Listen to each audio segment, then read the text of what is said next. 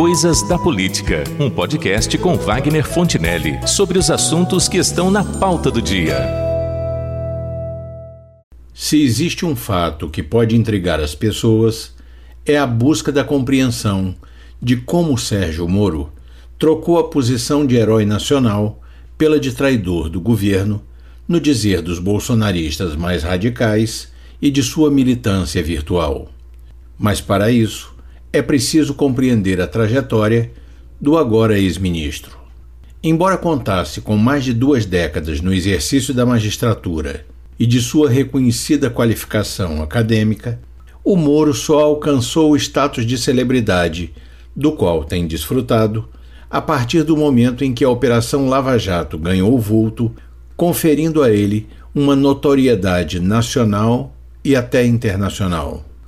Como muita gente ainda se lembra, essa foi ou tem sido uma investigação que se espraiou pelo Brasil e teve desdobramentos até no exterior, mas que tinha o seu coração na capital do Paraná e sob a coordenação do juiz que se tornou ministro, por estarem ali o processo inicial e a força-tarefa formada por procuradores e policiais federais para cuidar especificamente do que se convencionou chamar de Lava Jato. Os resultados desse trabalho, principalmente em sua fase mais intensa, levaram à condenação e prisão de políticos e empresários que jamais a sociedade brasileira, acostumada a conviver com a impunidade dos poderosos, esperava ver cumprindo pena e pagando por seus crimes. E foi isso que deu tanta visibilidade e projeção ao Sérgio Moro, que passou a ser considerado um paladino na luta contra a corrupção e os crimes do colarinho branco.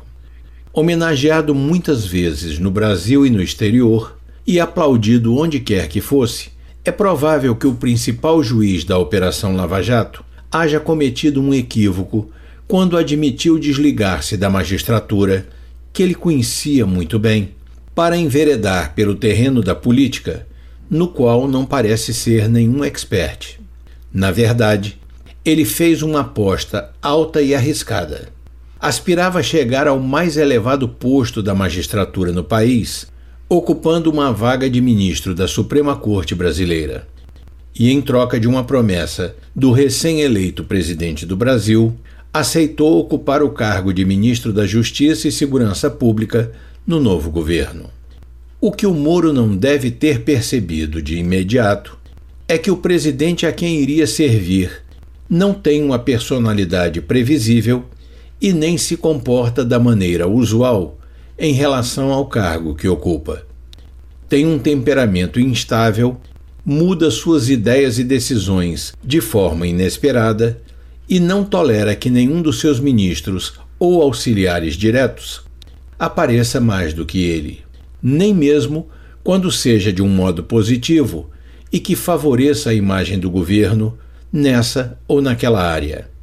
O que ficou bem evidenciado no episódio da exoneração do ex-ministro Mandetta em plena crise da Covid-19.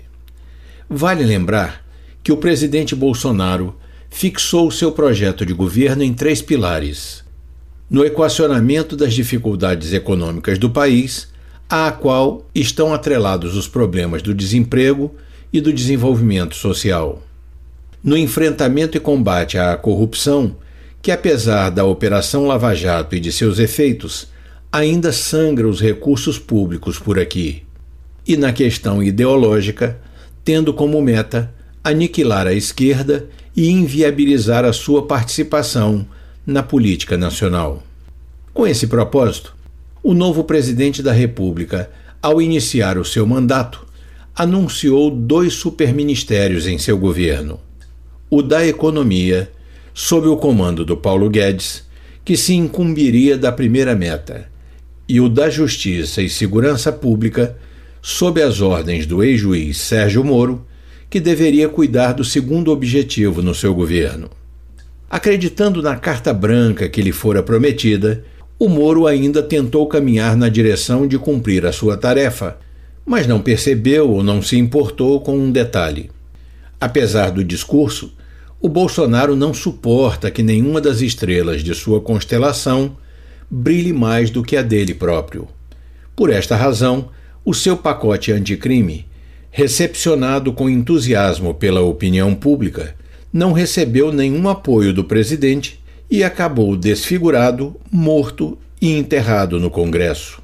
Em seguida, o Bolsonaro começou a esvaziar os poderes do Moro e a transferir várias atribuições que seriam da pasta que comandava para outros ministérios.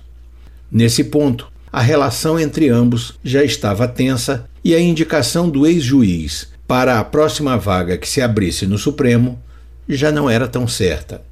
Começara assim o seu processo de fritura.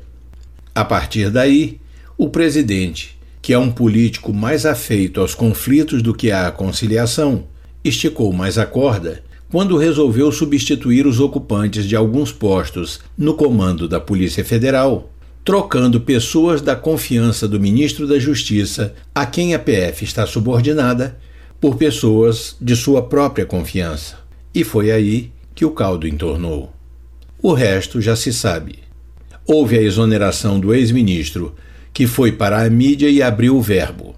Falou das pressões do Bolsonaro para ter o controle sobre a Polícia Federal, algo que o presidente nega, ao mesmo tempo em que procura desqualificar o Moro e suas afirmações.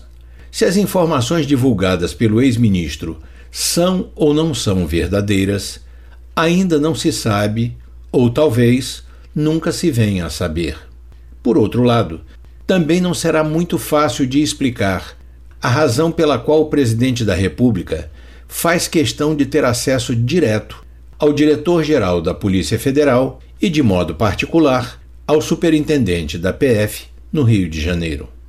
Pode até ser uma simples coincidência, mas é sabido que dois dos seus filhos estão sendo investigados pela suposta prática de ilícitos: o Flávio e o Carlos. De qualquer maneira, as alegações e provas, tanto de uma parte quanto de outra, só produzirão algum efeito se concluído o inquérito e submetido ao ministro Celso Melo do STF, ficar demonstrada a responsabilidade penal de algum deles por qualquer ato que tenha sido praticado. Mas a opinião corrente é de que tudo isso resultará em nada, pelo menos sob o ponto de vista jurídico. Ao fim de tudo, talvez o maior prejuízo acabe sendo do Moro, que já sofreu um perceptível desgaste na sua imagem pública, construída em razão da Operação Lava Jato. Tem contra si o rancor da esquerda pelo estrago que fez nas hostes lulopetistas, mandando vários de seus ídolos para a prisão, e ainda não conta com a simpatia de alguns ministros do STF por puro despeito mesmo da celebridade que alcançou. Para completar, ainda tem sido e continuará sendo, por muito tempo, o alvo preferencial da tropa de choque do Bolsonaro na internet e nas redes sociais para degradar a imagem pública do ex-juiz de herói a traidor. É o que temos para hoje.